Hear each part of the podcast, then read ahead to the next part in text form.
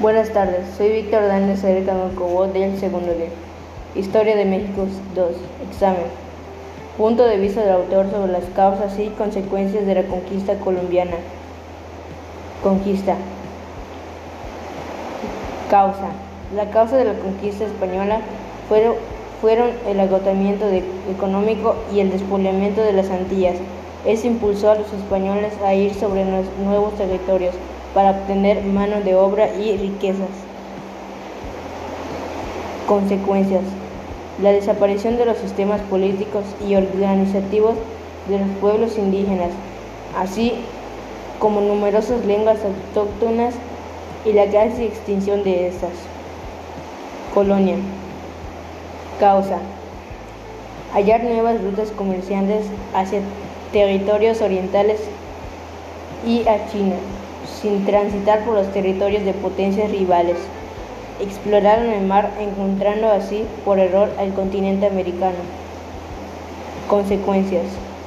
Causó la expansión de la, religión católica y su establecimiento y su establecimiento permanente en América hispana y la introducción de la lengua española hacia esos lugares. Crítica o juicio neutral sobre la opinión del autor de los temas mencionados.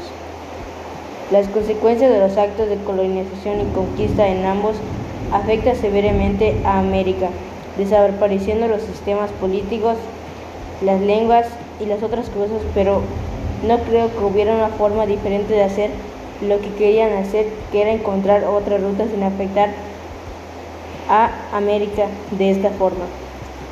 Aporte del historiador.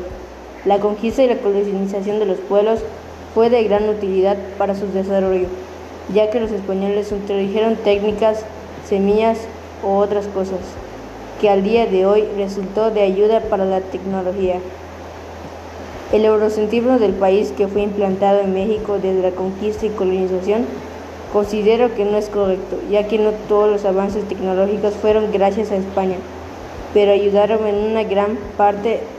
Una forma de erradicar eso sería implantar más conocimiento de la historia a los mexicanos.